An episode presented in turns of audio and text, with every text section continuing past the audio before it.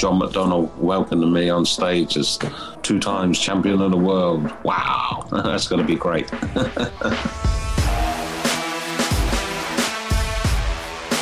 Hier ist Checkout, der Darts Podcast mit Kevin Schulte und Christian Rüdiger. Guten Morgen, guten Abend, guten Tag, wann auch immer ihr einschaltet hier bei Checkout, der Darts Podcast. Hallo in die Runde an alle Zuhörerinnen und Zuhörer. Das hier ist Folge 240 von Checkout. Heute eine ganz besondere, denn wir hatten den amtierenden Darts-Weltmeister Peter Snakebite Wright im Interview zu Gast. Das hört ihr gleich. Ich bin Kevin Schulte und grüße erstmal Kollege Christian Rüdiger. Hi. Hallo Kevin, ich grüße dich und alle, die zuhören. Erstmal an dieser Stelle ein großes Dankeschön für das äh, echt äh, zahlreiche Feedback-Aufkommen nach unserer Q-School-Folge vorige Woche. Da hatten wir ja ein buntes Paket geschnürt, hatten ja dann auch nochmal eine extra Q-School-Folge dazu gemacht. Ähm, das ist gut angekommen. Laut der ganzen Zuschriften hat uns echt gefreut und ähm, wir hoffen, es gefällt euch weiter hier bei Checkout der Darts Podcast. Wer uns einen Gefallen tun möchte, der lässt am besten fünf Sterne da. Bei Apple, bei Spotify ist das jeweils ganz einfach möglich. Und wer keine Folge mehr verpassen möchte, der abonniert diesen Podcast am besten, falls ihr es noch nicht gemacht habt habt oder noch besser bei Spotify, klickt ihr einfach auf die Glocke, das geht dort, dann werdet ihr informiert, sobald eine neue Folge da ist. So, und jetzt Christian, bevor wir in das Interview gehen mit Peter Wright, wir hatten die Challenge Tour am Wochenende, sprechen wir gleich drüber, aber wir müssen erstmal über das Thema dieses Monats sprechen, die Premier League Darts. Da gibt es ein paar neue Informationen, die wir euch exklusiv hier im Podcast äh, zur Verfügung stellen wollen. Und zwar betrifft das natürlich das Teilnehmerfeld. Es ist ja jetzt auch nicht mal allzu lange hin bis bis zum Start der Premier League. So sieht's aus, Kevin. Und ich kann nur sagen, äh, dreht lieber mal ein paar Lautstärken nach oben, spitzt die Öhrchen, denn wir haben wirklich, äh, zumindest kann man das so, so sagen, ein paar nette Infos für euch. Ja, also die Info sieht so aus, dass wir ein bisschen mehr sagen können zu den teilnehmenden Spielern. Die PDC hält sich da ja immer noch bedeckt. Laut Barry Hearn will man sogar erst nach dem Masters, also dann in der Woche, wo es dann losgeht mit der Premier League 2022, erst die acht Spieler bekannt geben. Was man natürlich schon sagen kann und äh, was keine Überraschung ist, äh, dass natürlich dann mit äh, Wright, Price, Van Gerven, Clayton die Top 3 Spieler plus eben den amtierenden Premier League Champion, dass die dabei sein werden. Gary Anderson wird auch dabei sein und Michael Smith laut unseren Informationen auch. Und danach wird es aber dünn.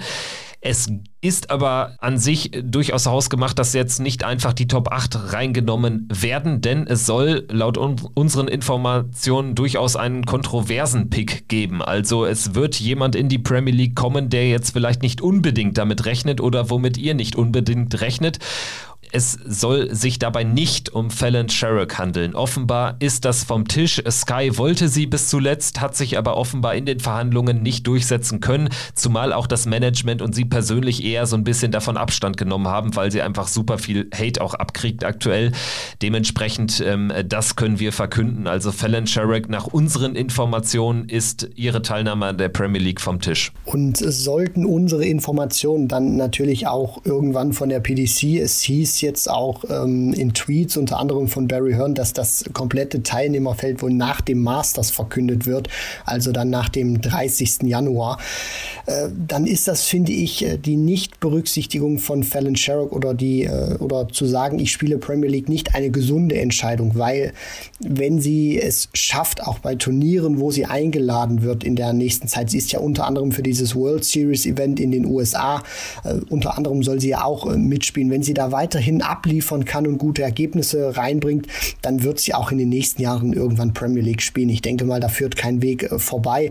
Und äh, ich glaube auch, man kann das jetzt, ohne sich zu weit nach vorne zu lehnen, aus dem äh, Fenster lehnen, wenn man sagt, dass Price, Van Gerven, Wright und ähm, Clayton mit dabei sind, weil wenn man sich auch mal angeguckt hat, zum Beispiel als die PDC dieses Poster veröffentlicht hat mit, mit diesem neuen Format, da waren ja dann auch, ähm, ist ja auch ein bisschen was abgebildet gewesen. Deswegen, also die vier werden werden wahrscheinlich sehr sicher mit dabei sein. Und bei diesem Controversial Spot, den du schon äh, gerade angekündigt hast, Kevin, also ich muss ganz ehrlich sagen, äh, ich hatte mich ja mal vor der Weltmeisterschaft oder nicht vor der, vor der Weltmeisterschaft, sondern ich hatte ja auch mal so ein paar Premier League-Tipps rausgegeben und da hätte ich gerne Luke Humphreys drin. Aber ob das jetzt wirklich ein Controversial Spot wäre oder ob die PDC überhaupt annähernd darüber nachgedacht hat, meinen Pick, meinen Tweet zu lesen, um ihn da reinzubringen. Also ich muss ganz ehrlich sagen, ich habe überhaupt keine Ahnung, wer da rein könnte, weil es gibt im Prinzip so viele, oder was heißt so viele Leute, aber ein paar Spieler, wo du sagen könntest, es wäre schon sehr ähm, ja, diskussionsbedürftig, jemanden da reinzustecken.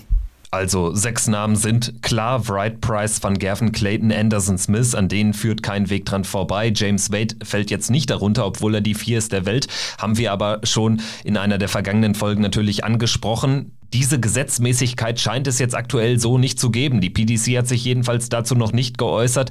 Ich sag mal so, er ist zu 90 Prozent dabei, aber eben nicht zu 100. Also das könnte tatsächlich am Ende bitter ausgehen tippe aber darauf, dass James Wade als siebter Spieler auf jeden Fall auch ein Ticket bekommt. Das wäre der jetzige Stand. Und dann geht es um dieses ominöse achte Ticket. Es scheint so, als würde Josse de Sousa, Dimitri Vandenberg, Rob Cross, als müssten die mehr denn je zittern. Denn wenn wir über Controversial Spots reden, dann reden wir einfach über Spieler der Marke Kellen Ritz, Luke Humphreys. Kellen Ritz ist auf jeden Fall einer, der in Erwägung gezogen wurde oder wird. So sehen unsere Informationen aus. Dann haben wir einen Luke Humphreys natürlich. Ich glaube aber, da ist so ein bisschen das Problem. Er ist einfach ein bisschen less entertaining, wie dann die Briten sagen, im Verhältnis zu Ritz. Also steht ihn da so ein bisschen nach. Ist zwei, drei Jahre weiter in der Entwicklung, aber das könnte am Ende vielleicht den Ausschlag gegen ihn geben. Dann haben wir einen Joe Cullen, den würde ich persönlich sehr gerne sehen. Der hat jetzt allerdings natürlich wirklich eine schlechte WM gespielt, hat immer noch kein großes Finale gespielt in seiner mittlerweile auch gar nicht mehr so kurzen kurzen Karriere, ist aber zumindest die Elf der Welt. Das könntest du natürlich deutlich besser verkaufen als vielleicht jetzt Kellen Ritz nach dem ersten wirklich Breakthrough-Turnier direkt dann irgendwie die Premier League-Karte zu geben, zumal ja nur, nur noch acht Spieler dabei sind. Ryan Searle, der Name sicherlich auch einer, den man vielleicht ganz überraschend reinnehmen könnte. Controversial wäre aber auch ein Nathan Espinel. Ich meine, der war jetzt zuletzt Dauergast in der Premier League, hat aber ein schlechtes Jahr hinter sich. Das wäre sicherlich auch eine Kontroverse. Vielleicht versteht die PDC oder unsere äh, Quellen verstehen die unter controversial, aber auch einfach ein Jose de Sousa, weil der eben jetzt nicht das perfekte Jahr gespielt hat und in Anführungsstrichen nur im äh, Finale der letztjährigen Premier League war. Also das ist sehr, sehr spannend.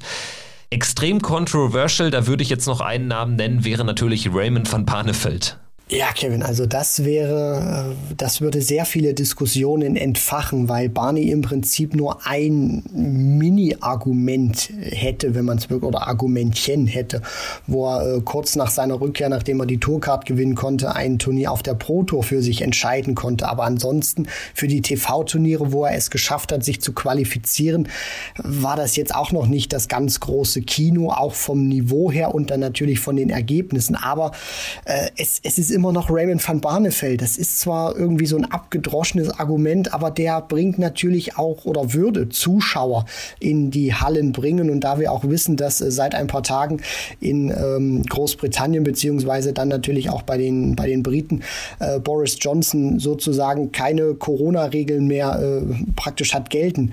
Also die sind im Prinzip da, zumindest stand jetzt, raus aus dieser Pandemie und da äh, würde man so gut Tickets verkaufen können. Und gerade gerade auch bei den Briten zieht halt so ein Name wie Raymond van Barneveld. Das äh, muss dann nicht nur in Oranje sein, wo dann die ähm, Rotterdam, wo dann die Ahoy Arena in Rotterdam orange gefärbt ist. Also ich bin da wirklich äh, sehr gespannt, weil es, es kann im Prinzip, es gibt im Prinzip so viele Namen. Wenn du auf ein paar etablierte zurückgehen könntest, äh, De Sousa, Vandenberg, die es eben schon gespielt haben, oder dann auch Nathan Aspinall und Joe Cullen, der seit Jahren betont, dass er gerne rein möchte. Aber dann hast du so ein paar aufsteigende Youngster wie Humphreys, wie Ritz, der in diesem Jahr Turnier Turniere gewonnen hat auf der Pro Tour, sich für viele Majors auch qualifizieren konnte, Viertelfinale neben der WM auch beim Matchplay erreicht hat. Also das ist wirklich, äh, ich äh, kann mich da nicht festlegen, aber eins, glaube ich, steht immer fest, egal wer das wird.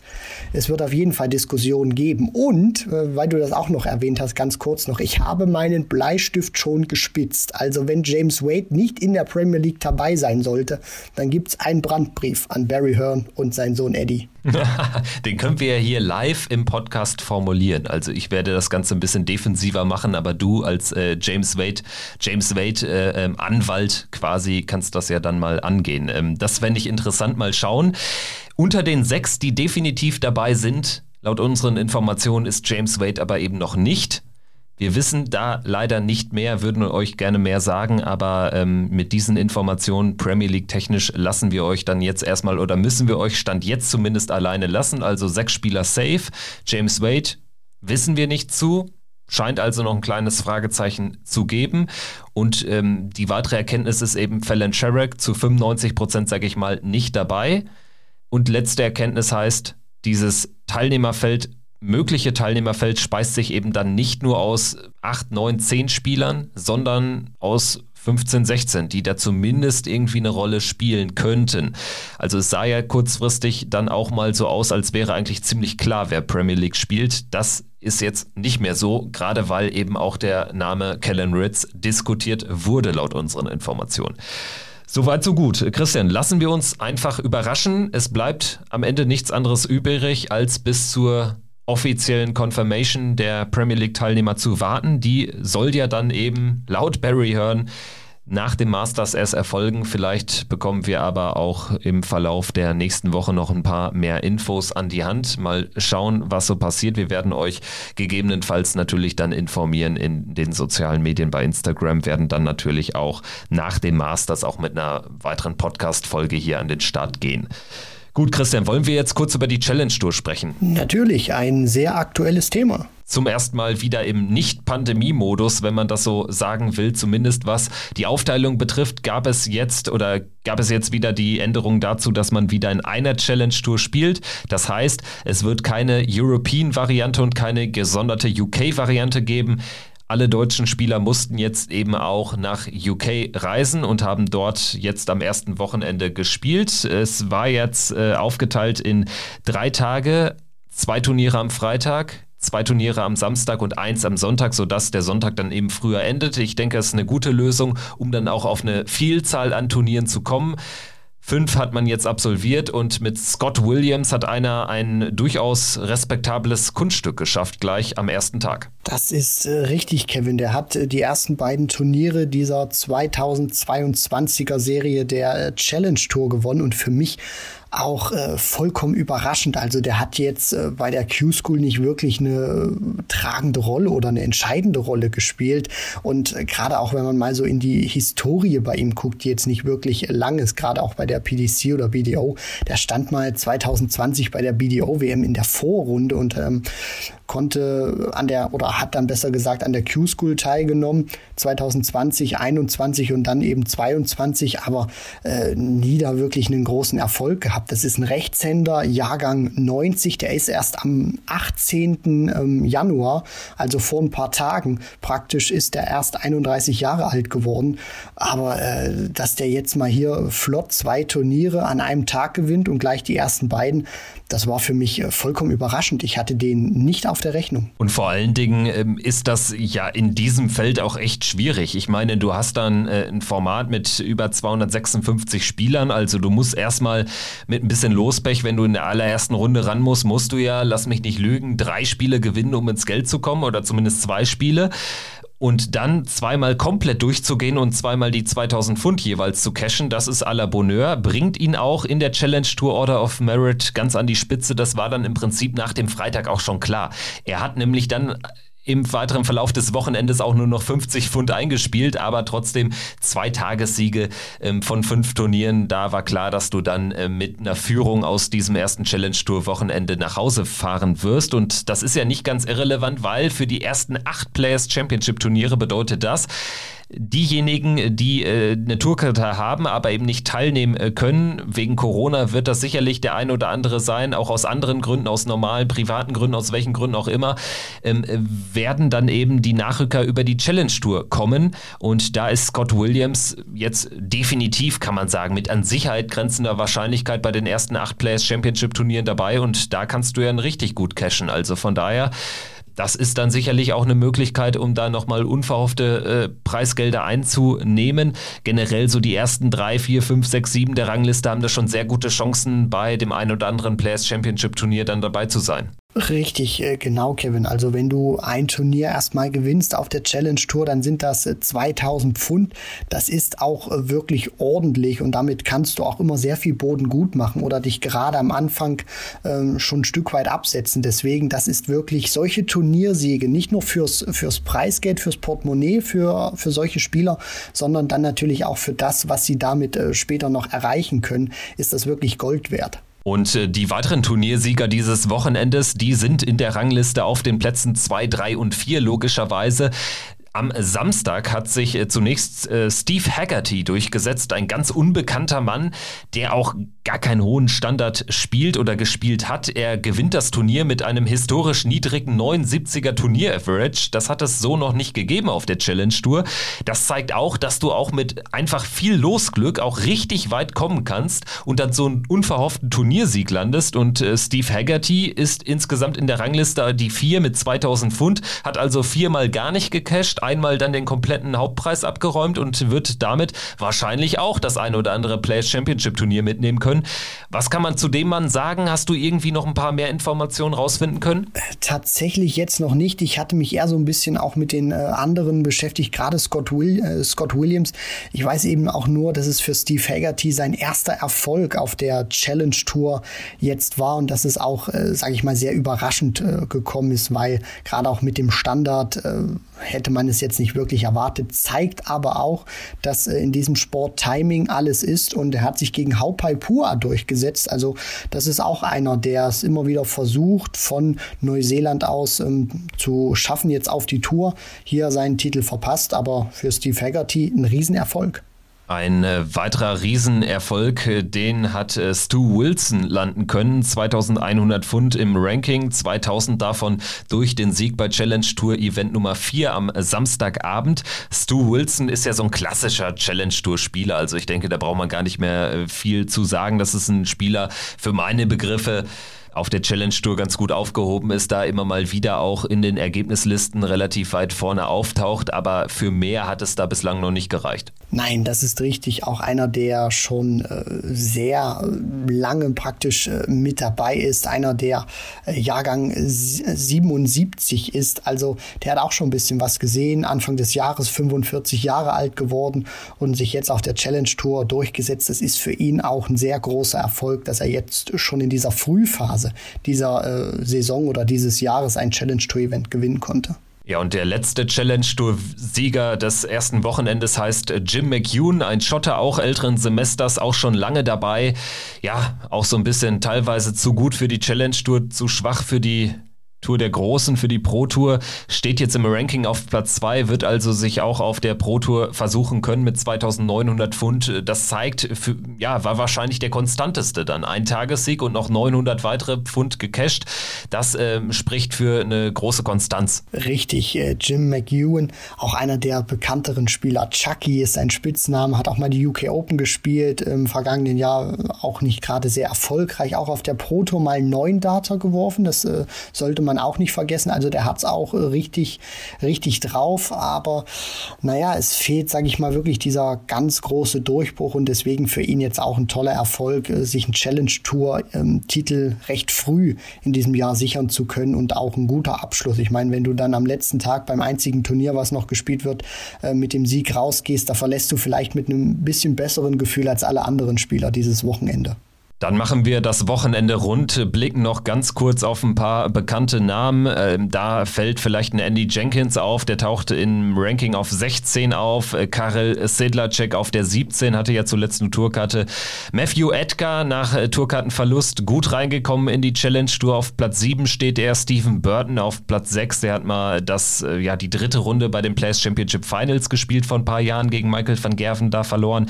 Thibaut Tricol, der Franzose, ziemlich ähm, konstant unterwegs gewesen, müsste dreimal in der Runde letzten 16 gewesen sein. Das äh, bringt am Ende Platz 14 mit sich. Ja, und ansonsten Danny Lorby sicherlich enttäuschend weit hinten, aber es ist unglaublich schwer. Also bei diesen Events dann auch richtig gut zu cashen. Du musst ja schon sehr, sehr weit kommen. Und das haben auch die deutschen Vertreter zu spüren bekommen. Daniel Klose, der beste Deutsche auf Platz 26 mit 450 Pfund. Steven Noster haben wir auf Rang 38 mit 300 Pfund. Der hat viermal eine Nullerrunde eingefahren, hatte auch sehr viel Lospech, gar nicht so schlecht unterwegs gewesen. Immerhin dann belohnt mit einem Viertelfinale am äh, Sonntag. Ja, und ansonsten Lukas Wenig, da scheint es aktuell nicht so richtig zu laufen. Also äh, kommt jetzt hier nach der Q-School-Enttäuschung auch nicht gut in die Challenge Tour rein. Sieht so ein bisschen nach einem leichten Formtief aus aktuell. Ja, ist manchmal ein bisschen so der, der Wurm drin bei Lukas. Hat wirklich auch teilweise ein richtig gutes erstes Match, aber dann wuppt so teilweise im zweiten oder dritten dann nicht mehr. Und dann hat er oftmals auch ein bisschen das Pech, dass er dann gegen einen Gegner spielt, äh, wo er tatsächlich den Average aus seiner ersten Partie hätte spielen müssen. Und äh, das fällt ihm manchmal ein bisschen auf die Füße. Aber ich denke mal, äh, wenn er da einfach jetzt dran bleibt, dann werden auch die Ergebnisse wieder konstanter kommen. Und die, die Averages, Steven Noster am letzten Tag am Sonntag wirklich noch mal ein richtig gutes Ergebnis gemacht mit dem Viertelfinale. Und wen ich auch noch mal ganz kurz erwähnen möchte, weil da auch immer viele drauf schauen und wir ihn bei der Q-School nicht, nicht ganz so auf dem Zettel hatten, das ist Leighton Bennett, der äh, 16-Jährige, der auch schon im Tower of London gegen Phil Taylor gespielt hat, großartig damals gezockt. Der hat ähnlich wie Daniel Klose 450 Pfund eingespielt und ich finde, der macht seine Sache auch wirklich, wirklich gut. Also das sind jetzt nicht irgendwie so diese 100 plus Averages, die er da reinballert, aber er spielt wirklich richtig gut mit und zeigt auch, dass er sich jetzt schon äh, an, an dieses Niveau, an dieses Haifischbecken auch wirklich sehr gut herantastet. Äh, definitiv Leighton Bennett äh, noch äh, zu erwähnen, da hast du absolut recht. Ich würde dann noch mit Lisa Ashton nachziehen, die hat nur 50 Pfund hat einspielen können. Ja, auch nicht gut reingekommen, jetzt nach zwei äh, Jahren auf der großen Tour. Fallon Sherrick gar nicht dabei gewesen, auch sehr interessant, dass sie äh, dann diese Chance auslässt, dort gar nicht mitspielt. Ansonsten, ich denke, haben wir da über so den ein oder anderen Namen gesprochen, aus, auch aus deutschsprachiger Sicht. Dann äh, lass uns jetzt reingehen in das große Highlight der heutigen Folge, in das Interview mit dem amtierenden Weltmeister Peter Wright. Haben jetzt über die Premier League gesprochen, dann über die Challenge Tour und jetzt machen wir wieder ja, die große Rutsche rückwärts zu den Top Guns, zu dem Topspieler der abgelaufenen WM. Wir haben ja lang und breit sein Turnier analysiert und jetzt wollen wir selbst hören, was er zu sagen hat. Vorab vielleicht, Christian, wie war denn, wie war denn so dein Eindruck von ihm? Es hat ja ähm, wirklich äh, Spaß gemacht mit ihm. Ich glaube, er kann man schon als sehr locker einschätzen, so habe ich ihn wahrgenommen. Was ist dir sonst noch so aufgefallen, jetzt außer vielleicht, dass der Weihnachtsbaum weit nach Weihnachten noch stand im House of Wright? Ja, das, das ist richtig, Kevin. Fand ich großartig. Ansonsten, äh, was ich auch immer sehr interessant finde, ist, dass Peter Wright wohl diese zwei Gesichter hat. Auf der Bühne wirklich diesen Charakter Snakebite und diesen bunten Paradiesvogel auch wirklich raushängen lässt. Auch in den Interviews teilweise ein bisschen, bisschen frech, forsch, sehr selbstbewusst auftritt, wenn er eben diese, diese Verkleidung anhat. Und wenn man jetzt so mit ihm spricht, auch nach der WM, abseits vom Trubel, ich finde, dass das ist ein fast schon sehr zurückhaltender oder vielleicht ein bisschen schüchterner Mensch, aber trotzdem sehr klar, klar in seinen Aussagen und äh, überhaupt nicht auf Krawall gebürstet. Also ein komplett angenehmer Mensch, Peter Wright. Das finde ich wirklich schon äh, auch sehr interessant, dass er tatsächlich so diese zwei Charaktere zu haben scheint. Dann hören wir jetzt mal rein. Peter Wright zum ersten Mal bei Checkout der Darts Podcast. Hi, hello, and welcome to our next episode. Today we can proudly present the reigning two-time champion of the world, Peter Snakebite Wright. Hi. Hi, Kevin. How are you doing? That sounds really good. nice to hear. So, um, how many interviews um, have you had uh, since your World Championship win? I've lost count now. so many, but hey, I, am enjoying it, uh, and that's part of being a double world champion. So you know, people want to know about me and uh, and that. So yeah, I don't mind. Peter, since winning the world title, did you put your darts away, or uh, did you take maybe a little vacation after winning the world title away from darts? Uh, I haven't even got them out my case. My darts, they're still in the case from when I packed them away at, at the world at the Ali Pali. Uh, so I haven't even got them out. Uh, I've been throwing a a different set of darts. Uh, haven't been anywhere. I've just been doing stuff around the house, just uh, keeping busy, and uh, yeah, just uh, getting ready for the start of the year uh, for the darts uh, at the end of January, the Masters. So, I'm getting ready for that one.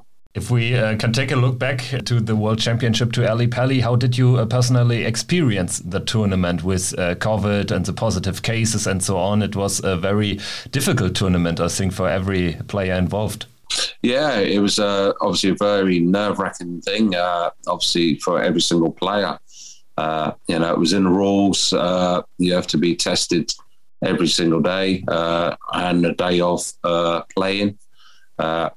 You know, when I was testing my, myself and obviously Joe and father in law Paul, we were just like, please, please, please, every more every day going, please be, you know, please be negative. And uh, lucky enough, uh, uh, mine mine was all right. Uh, but obviously, we had three casualties.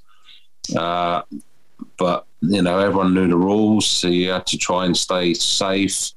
Uh, try not to go anywhere. You know, if you, you know, you broke them rules and you managed to of uh, get it, then uh, you know it's unfortunate. You and your wife Joanne stayed in an Airbnb. Is that right? Yeah, yeah, yeah. And that was, uh, I just thought it would be horrible staying in the hotel, being stuck in your room for that that amount of time, uh, knowing, yes, you could go out, but then you could get in maybe in contact with people. Uh, people in the hotel uh, are not in guests and coming in and out you don't know who's got COVID. So, you know, it, you would feel really unsafe. And if people ask you for photographs and everything, then, you know, you'd say no to them and, you know, they wouldn't like it, you know, but it's so it was just easier to stay in Airbnb out of everybody's way and just uh, knowing that, that you're staying safe. So it was a very complicated, but um, you have won the big thing. And um, those last 15 minutes against Michael Smith in the World Championship final, coming from uh, 4 5 down, um, it was. Yeah, like the best we have ever seen in, in such a, a big moment and such a major uh, match. Where did that come from with your incredibly uh, precision during the final three sets in that game? Your worst leg during this period, I think, was 15 darts. Yeah. Uh, that's just all down to practice uh, uh, and uh, concentration. obviously, in that game, I wasn't at my best, and I was telling myself off inside, which you should never ever do. I tell people don't do it, and I was doing it uh, because obviously I wanted I, wa- I wanted to win so much. Uh, so it just come to obviously I remembered playing Michael in a Grand Slam, and uh, I, I reeled off the last eight legs there against him, playing some super darts. And I just said to myself, if you want to win this, you've got to relax and just focus. And then uh, just like I said to myself, you need nine legs. You only need nine legs. So just focus on that. Uh, but it ended up being uh, only lost one leg in in that lot. So it, it was, uh, yeah, it was just uh, all the practice and the, just the belief in my, my head that you know if I knuckle down now, you know you can go and win. Maybe we can say at this moment, Peter Wright, the man with the best A game on the tour. Uh, I don't know about that, but uh, if if my A game turns up like that, then yeah, yeah, there's not a lot of players that uh, can deal with it. Uh, you had some critical moments in, in earlier rounds, like two sets down against Damon Hatter and also against Kellen Ritz in the quarterfinals. Um, do you need such uh, kind of moments to win these uh, big tournaments? Two years ago, it was critical against uh, Noel Malikdem as well. Yeah, yeah. Uh, you don't like don't like it being that close, uh, but no, I, I with Damon Hatter. I changed my darts uh, after them being at two sets to nil down, and then I just won the next four. That's quite comfortable. But Kellen Rips, he, he, he wouldn't go away. He was awesome dart player. I thought if I hit him with you know some good scores and stuff like this, he might go away.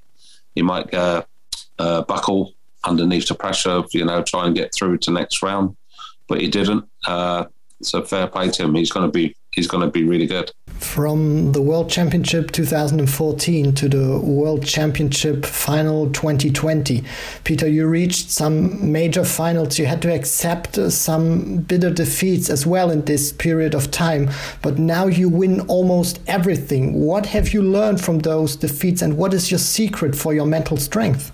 Uh, from all them defeats, uh, but if if you look back at most of them defeats, uh, you got to take the positives out of it. That I'd, I'd already had shots to win the matches. I so I'd given them chances already. Uh, so I should have won, and it was just like putting yourself into into a place instead of thinking this is the last leg. I need this for the win. I said to myself, "You got another leg to play." I've still got another leg to play. So it doesn't matter about this leg. Just get this one over and done with. I've got another one. So, you know, I'll do that. But no, with uh, obviously with defeats, uh, I, I analyse them in my head, see what I've done wrong, get rid of the rubbish, take the positive, move forward. And that's just the way it, you know, it works. Maybe you can tell us something about um, your family and uh, which role your wife and your family play in your success. You have become one of the greatest players of all time during the last seven, eight years. Um, so I think they should play a huge role. Is that right? Yeah, definitely. Uh, obviously, Joe, my wife, uh, she's my hairdresser, she's my therapist, my driver, my manager. Uh, she's there for you know, when I lose to pick me up. Uh, and she's there for celebrating. Uh, same with her dad, uh, Paul. He's he's he's there when Joe can't make it. He, he's done my hair sometimes, it, but he drives me all over the place as well if uh, Joe can't make it because of uh, back operations and stuff. Uh, and there's obviously I've got the the kids at home uh, are always there for me uh, for when I win, and they're there for when I lose as well. So it's just like one big family. Peter, now you are a two time world champion, match play champion, European champion, Masters champion, two time World Cup of Darts winner some big titles to your name, but some big tournaments are missing. Is this your goal in 2020 to say, I'm going to, or I, want to win Premier League, I want to win the Grand Slam? Yep. Uh, obviously, I've been in the Grand Slam final, I think, three times now. And uh, so it's about time I won that one. And uh, the Premier League is definitely on my list of focusing on. You know, it's about time I've done well in that. And uh, I'll be focusing and concentrating really hard to try and pick up that title. What would um, the first place in the order of merit mean to you? Oh, that that'd be absolutely amazing. You know, just to call myself number one in the world. That's crazy, crazy feeling. I know I'm number two, and I've been number two for a little while. But uh, it's yeah, just to be number one in your sport, mental. to reach in this spot within the next half year or within the next year um, towards the um, upcoming World Championship 2023. Is that a, a realistic uh, goal for you? Yeah, yeah, yeah. I think so. Uh, i believe I'm going to win uh, quite a few titles this year. So uh, as long as I keep believing that, then uh, there's no reason why I shouldn't be number one going into the next World Championships. Um, you said in the World Championship, if Corona is still an issue at the next uh, World Championship and the rules are like this year, you won't play. Is this right? Are you serious about this statement? No, that what if we had to stay in a hotel, then no, I won't play. Unless they lock down the hotel completely just for the players and officials. If they locked it down completely, then I wouldn't have a problem with it like they did in Milton Keynes. Uh, but mm, you know, I'll make sure I get a big room, big suite, or something like that. But no, uh, you know, I think uh, lots of players will learn if it, you know, if the virus is still around, or if we've got another virus at the time, uh, they will learn. You know, find an Airbnb, keep yourself safe, and just just uh, be uh, you know be strict with yourself and try not to go out anywhere. You know, because it's a you know, it's the World Championships. It's not just uh, any other tournament. But, but you are an, a quite optimistic guy uh, towards uh, COVID and and uh, so on. Yes, yeah, I, I, I think so. Uh, obviously, the cases of the new Omicron over here are going down every single day. So uh, that's that must be a positive for the fans of the darts and everything like that. So fingers crossed it doesn't get any worse, and you know we can have the fans in the Premier League and the Masters, and uh, for the rest of the year. Uh, so, as you know, yeah, you know, it's up to you if you want to get your boosters or have a jab or not. It's, it's entirely up to everyone. But you know, uh, it's just uh, try and keep yourself safe as possible and uh, keep washing your hands and wearing your masks uh, in public areas and just uh, try not to you know spread spread the virus around. And uh, let's hope, Peter, that you finally get the World Championship year you deserve. I mean, 2020 it was cut short after three months, lockdown, behind closed doors, major events. We won't see that again. We hope that you can travel around the world in sold out arenas and that the people can chant your name, Peter Wright. We hope that. Um, I'm, you know, I'm, I'm looking forward to it but obviously we've got a long way to go before you know when August comes and hopefully we're going to Australia, New Zealand, and you know, and obviously we've got New York as well this year as well. So yeah, just uh, fingers crossed, and hopefully I can be going to these amazing places with the, you know with the snakebite fans and just the fans of darts in general. To you know, John McDonnell welcoming me on stage as two times champion of the world. Wow, that's going to be great. And um, you also mentioned after your your World uh, Championship victory against Michael Smith um, that three more World Championship titles um, are realistic, quite realistic for you. Um, can you can you describe us uh, why you think you can get maybe the third, maybe the fourth, and maybe even the fifth World Championship under your belt? Because I just believe I've got more to come in my game.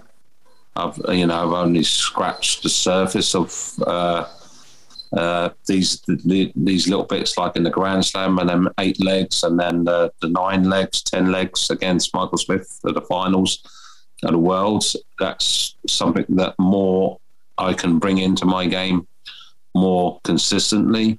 Uh, uh, just being more ruthless and just uh, as I, I believe there's you know, uh, I can play a lot, lot better. So, uh, you know, if I can do that, if I can win these titles playing the way I have been, and there's plenty more to come.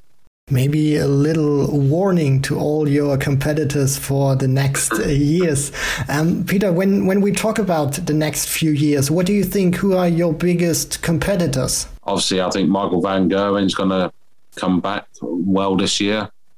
Uh, obviously, he wanted he, he'd want his number one spot back. He wanted to start winning titles again, like he's used to, because you know he's a born winner. Uh, and uh, obviously, Gezi Price. Uh, but you got uh, Luke Humphries, Callum Ritz. Uh, these these guys who are not scared of you. You know, they they just love darts, want to play darts, and it's uh, the fast players as well. Too fast.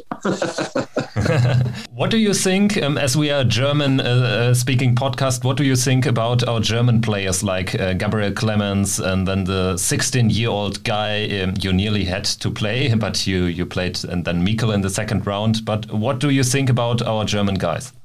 Yeah, uh, I thought that obviously Gabriel's been around for a while now. Uh, obviously, Martin Schindler, Max Hopp, you know. Uh, and then you got the 16 year old. What was, what was his name again? Jürgen? Fabian Schmutzler. Uh, Fabian. I, I, watched his game, obviously. He's got a lovely throwing action. Uh, he's going to be very good if he, you know, decides he wants to go and play darts uh, as his career. Uh, yeah, he's, he, he, could go a long way because he's got a nice stance. He's got a nice throw. Uh, I think I, in an interview before, I think I said he's darts is probably a little bit too heavy. If he was to switch uh, a couple grams lighter, then it might improve his game. Maybe you can give our younger listeners a little insight to become a better dart player. How do we have to imagine a training day of Peter Wright? Well, it's just uh, you should play darts if you want to. You're in a mood to play darts, but if you don't want to play darts, don't play darts. No good try and force yourself because then you're just going to get play bad on the board, and then you're going to get negative vibes going on to the following day when you go and practice. You're going to bring them negative bits. You're going to know they're going to be in the back of your mind. You've got to try and learn how to get rid of them. Uh, you know, for the young kids and everything, I'll just start simple. Keep the whole game thing simple. Uh, you know, when I had Dimitri over here, he wanted to play all these games that you had to hit that treble, this treble, and that treble. And I mean, what are you doing? Just make the game simple, man. You don't need to be putting yourself under pressure because you haven't hit this and this in practice. Just do simple stuff like 41 upwards, 41 up to 52. That's my main main practice because like then you you decide if you're a double top man, if you then you go one tops, two tops, or you're, you know, nine double 16, 10 doubles. You learn. So when you're in a match, you don't go, which way shall I go? You, you already go, you go, right, I've done this in practice hundreds of times. I'll go this way. And that 41 turns into 101. So, you, you know, you've, you've got 101 left. You go treble 20 and you go think in your head. I practice 41 all the time. Easy. 102, exactly the same. Keep it simple. You just bring it back down like you got 42 left. Simple. Just keep the game simple. Uh, don't try and do stupid stuff uh, that you don't need to be doing. You know, I used to have a friend that used to I used to practice many years ago, and he used to hit the the smaller segments are the singles. I said, why are you hitting them? When do you have to hit them in a match? You don't.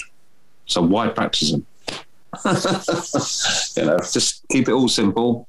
Practice your doubles, practice hitting the doubles, all the main doubles that you'd go out on. Start uh, practicing the hitting them 15 times and build it up to 50 times before you go into the next next double. You know, and that, that brings your grouping in. You learn how to put your darts into certain spots at the double, which then transfers. You'll see little little dots on the treble twenty or a treble that you're going for, and you'll get them dots because it teaches you how to group your darts. Yes, thanks for the insights, Peter. But uh, we can't uh, let you go without the question of all questions. Uh, why do you change your darts so often? Uh, because I hate throwing cer- uh, certain sets of darts. I, I, go through a stage of uh, uh just hate throwing them, uh, so which is not nice. so I just pick up another site, try and look look for that improvement. Thank you, Peter, for your time and. Let us see what the Masters will bring at the end of the month, and maybe the Premier League victory is around the corner. We wish you good luck Have a good day. And you. Take care. Bye bye. Take care. Ciao. Bye bye. Das war also der amtierende und jetzt zweifache Darts-Weltmeister, PDC-Weltmeister Peter Snakebite Wright. Vielen Dank nochmal an dieser Stelle auch an Dave Allen vom PDC-Medienteam, der das Ganze möglich gemacht hat, dass wir dieses Interview bekommen. Ja, wissen wir sehr zu schätzen. Wir haben jetzt mit Peter ja auch äh, gegen Abschluss äh, kurz das Masters angesprochen. Es geht jetzt also weiter. Endlich muss man sagen, nach gut dreieinhalb Wochen äh, ja, Darts-Abstinenz oder knapp vier Wochen Abstinenz nach der WM. Jetzt äh, gibt es das erste Turnier. Es zählt nicht fürs Ranking, ist aber natürlich top besetzt mit den Top 24 der Welt. Ja, ist so ein Turnier, was ich jetzt persönlich nicht unbedingt brauche, stehe ich jetzt nicht so mega hinter, aber immerhin sind es drei Tage kurzweilige Action. Also das kann man jetzt schon mal mitnehmen, so kurz vor der Premier League, oder? So sieht's aus, zumal wir auch mit Gabriel Clemens einen deutschen Vertreter haben. Der wird in Runde 1 auf Christoph äh, Ratajski treffen. Und sicherlich für den einen oder anderen Spieler ist das auch ein gutes äh, Turnier, um wieder reinzukommen, um vielleicht auch ein bisschen was gut zu machen oder um eine unverhoffte Chance zu nutzen. Wir dürfen auch äh, nicht vergessen, dass ähm, nicht, dass sich dann einige wundern. Also Danny Noppert zum Beispiel hätte eigentlich gegen Dirk van Dijvenbode antreten sollen. Der hat aber zurückgezogen aus persönlichen Gründen und deswegen ist Simon Whitlock noch reingerutscht und wird dann eben gegen äh, den Titan spielen, gegen Dirk van Dijvenbode. Dann hast du eben Spieler wie Dimitri Vandenberg, der gerne seine schlechte WM vielleicht wieder ein bisschen gut machen möchte. Andere wollen gern den, den Schwung ein bisschen mitnehmen.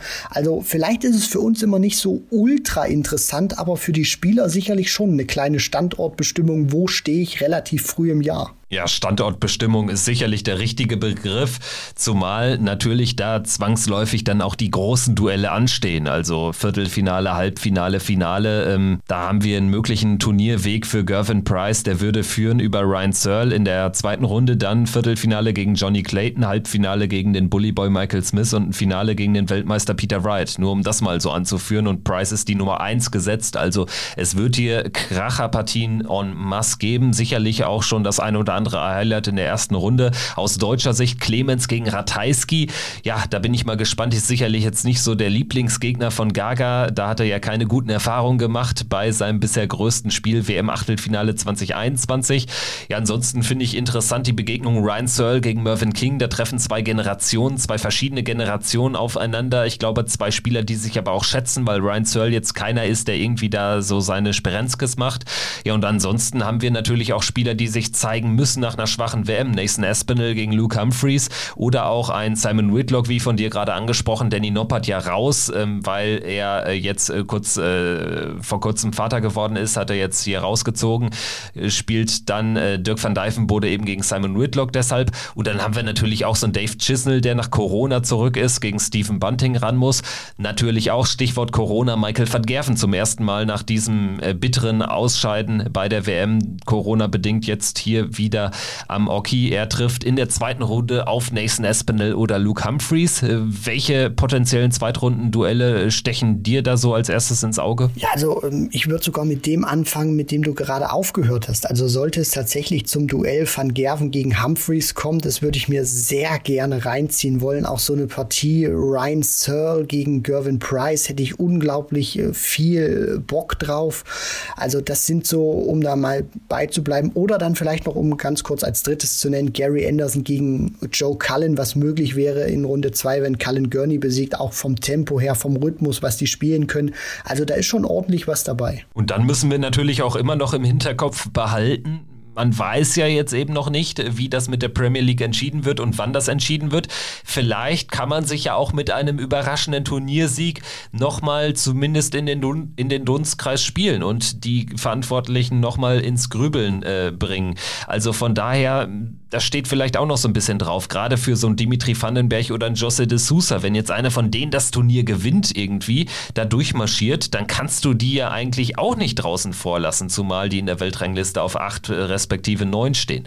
Also das sind so alles so ein paar Geschichten am Rande generell glaube ich auch, ist das Masters einfach ein Turnier, was du auch nicht tippen kannst. Ne? Also hier kann ja eigentlich jeder durchgehen. Ich glaube auch, das ist noch ein Format, Best of 19 Legs in der zweiten, in der dritten Runde.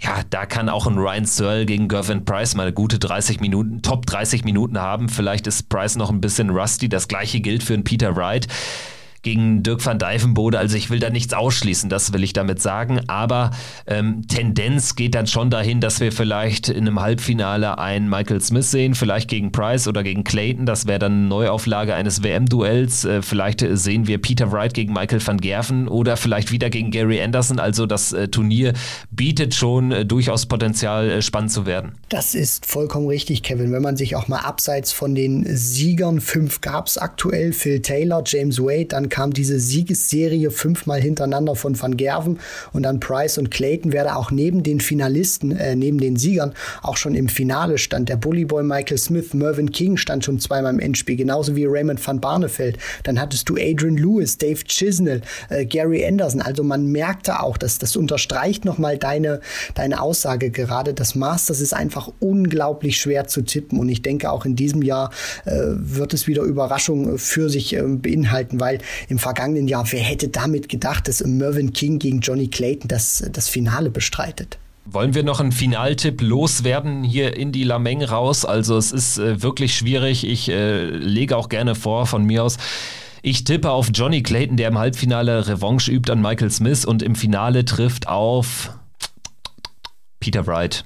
Der kommt mit dem WM-Boost das hat er ja damals, glaube ich, auch geschafft. Da hat er ja das Turnier gewonnen im Finale gegen Michael Smith, als er ähm, frisch gebackener erstmaliger Weltmeister war. Von daher, vielleicht wiederholt sich die Geschichte. Also Wright gegen Clayton wäre mein Finale, jetzt einfach mal ins Blaue getippt. Ich bin bekannt für sehr mutige Tipps, aber diesmal wird es sehr langweilig aus meinem Mund. Äh, Peter Wright gegen Gervin Price. Gut, machen wir einen Punkt hinter, machen wir einen Haken hinter dann lassen wir uns jetzt mal überraschen, wie das Masters läuft, aber wahrscheinlich viel spannender für den einen oder anderen natürlich dann die Selection der Premier League Teilnehmer für 2022 wir sind jetzt mal gespannt, wann die dann wirklich bekannt gegeben werden. Wird das dann vielleicht noch am Sonntag, am späten Abend nach dem Masters gemacht? Ich denke, es bietet sich ja schon an, das irgendwie in die Übertragung einzubetten. Wäre natürlich dann für uns auch super. Dann könnten wir direkt am Montag dann auch Finales besprechen und äh, müssten uns dann nicht nur auf äh, Gehörtes und auf unsere Informationen stützen, sondern hätten endlich Klarheit, was die Premier League betrifft. Das wäre fantastisch. In diesem Sinne, danke Christian, hat Spaß gemacht. Danke an euch da draußen, die eingeschaltet haben.